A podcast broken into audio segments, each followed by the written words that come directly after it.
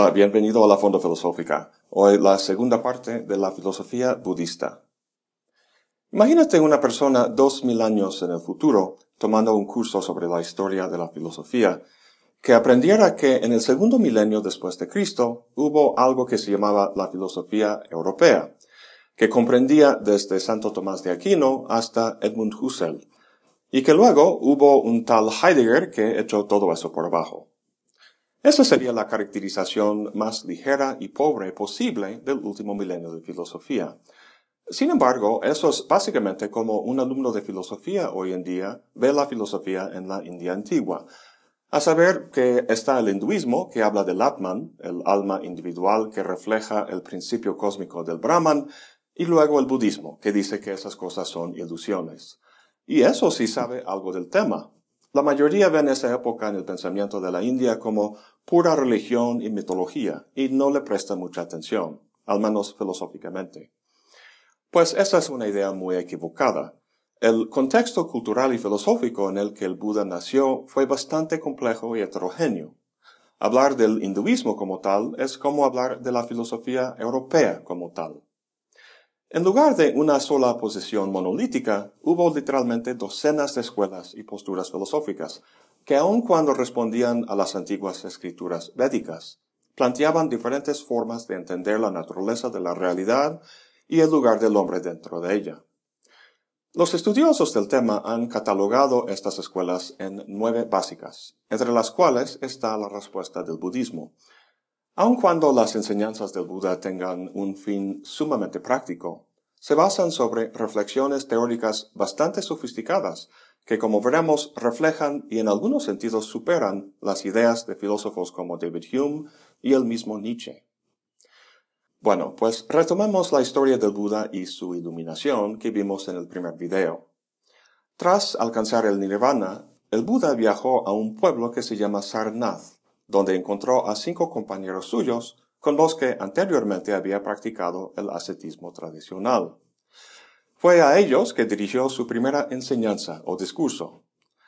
Por cierto, nadie sabe con seguridad en qué idioma hablaba el Buda, pero lo que sí sabemos es que el idioma en que sus enseñanzas fueron asentadas por escrito, siglos después de su muerte, fue el Pali, este idioma toma su nombre de la palabra Pali, que significa la línea sobre la que se escribía el texto.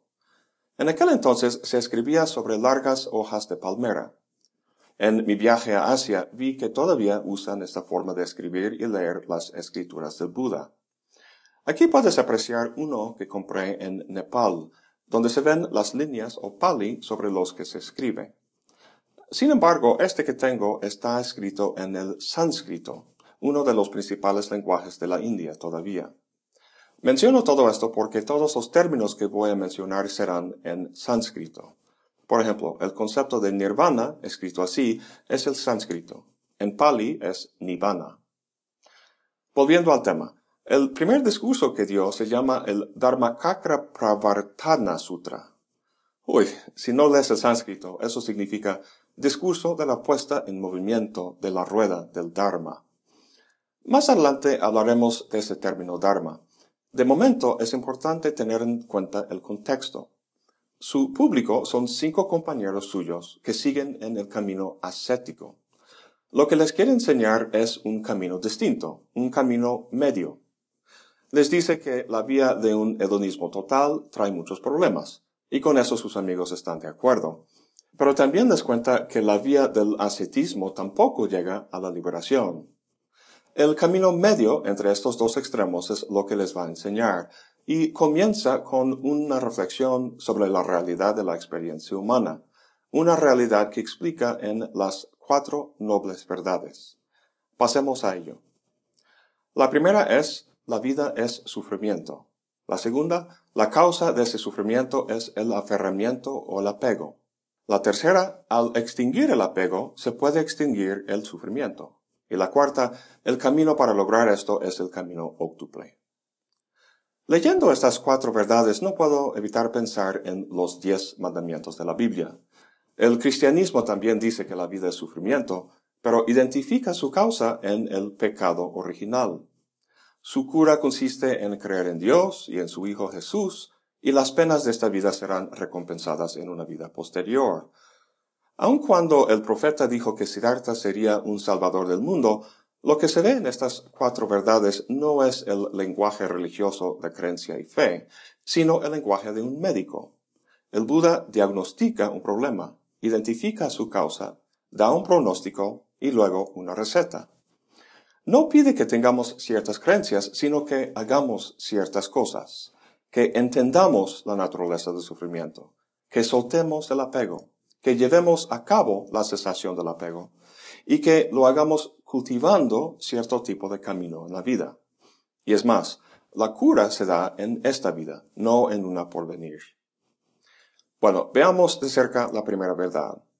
La palabra que se traduce como sufrimiento es dukkha.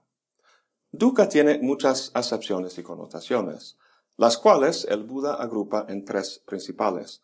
La primera y más obvia quizá sea el dolor físico. En su discurso, el Buda dice que el nacimiento es dukkha, y también la enfermedad, la vejez y la muerte. Estos ejemplos reflejan lo que Siddhartha vio en sus primeros viajes con su chofer, un enfermo, un viejo y un cadáver. Y como dijo su chofer, ni siquiera un príncipe los puede evitar, ni tampoco, deberíamos agregar, un Buda. El Buda es un médico espiritual, no físico, entonces no pretende quitar dolores de este tipo. Además de la enfermedad y la vejez que menciona el Buda, a lo mejor pienses también en cosas como el hambre, la violencia, la guerra y la opresión política y social. Es verdad que el dolor tiene como fuente no solo procesos naturales, sino también humanas. Pero aun cuando viviéramos en un mundo sin hambre y violencia, no se puede evitar el dolor que producen los procesos naturales. Como último, además del dolor corporal que la enfermedad o la violencia puede producir, hay también dolores mentales. Por su condición, un viejo puede sentir soledad, o un niño atrapado en una guerra puede sentir miedo y ansiedad. Pero el dukkha es mucho más que este tipo de dolor.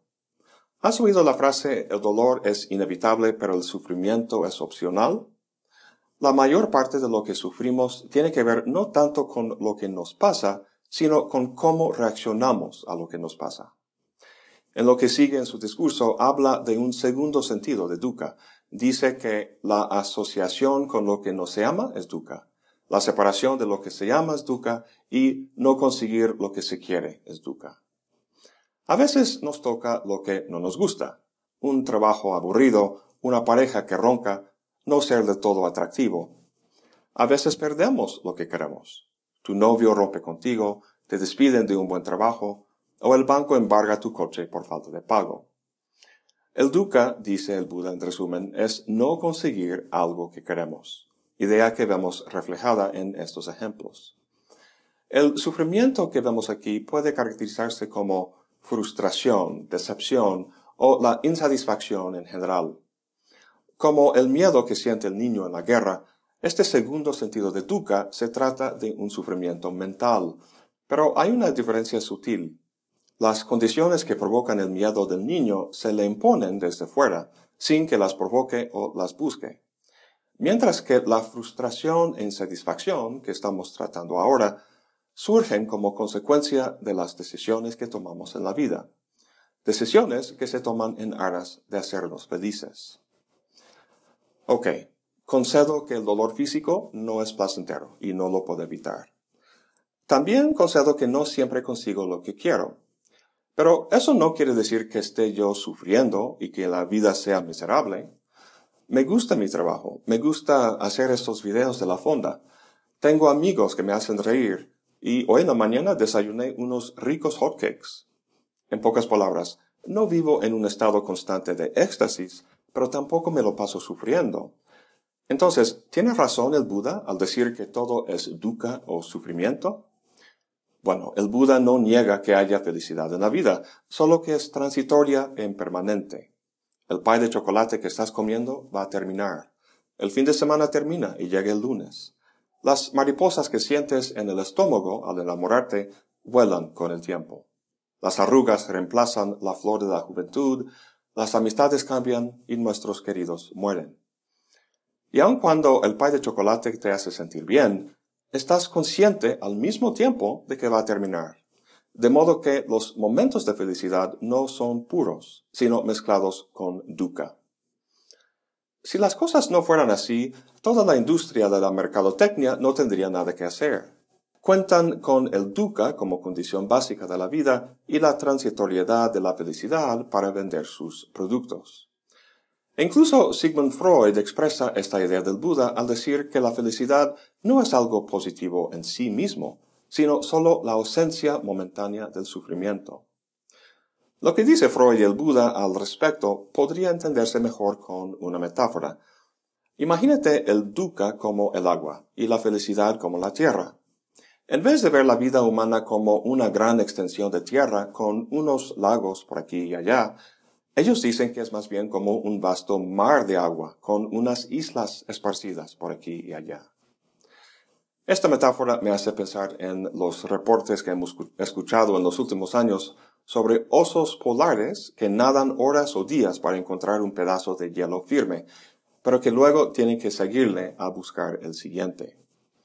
Esos pedazos de hielo son como las metas que planteamos, como la pareja, el grado académico, el trabajo, el coche, cosas que una vez que las tengamos tienden a perder su atractivo o simplemente cambian o se transforman, al igual que el hielo se derrite, y seguimos en la búsqueda por el siguiente objeto que esperamos poseer. Con cada experiencia de perder algo, vivimos más intensamente en la anticipación de lo que vendrá, pensando, ahora sí, esta vez me va a llenar la vida y estaré completamente satisfecho.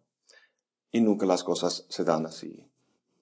Y si la impermanencia y carácter cambiante de los objetos de nuestro deseo fuera poco, el Buda dice que el sujeto que trata de agarrar esas cosas también es impermanente y cambiante.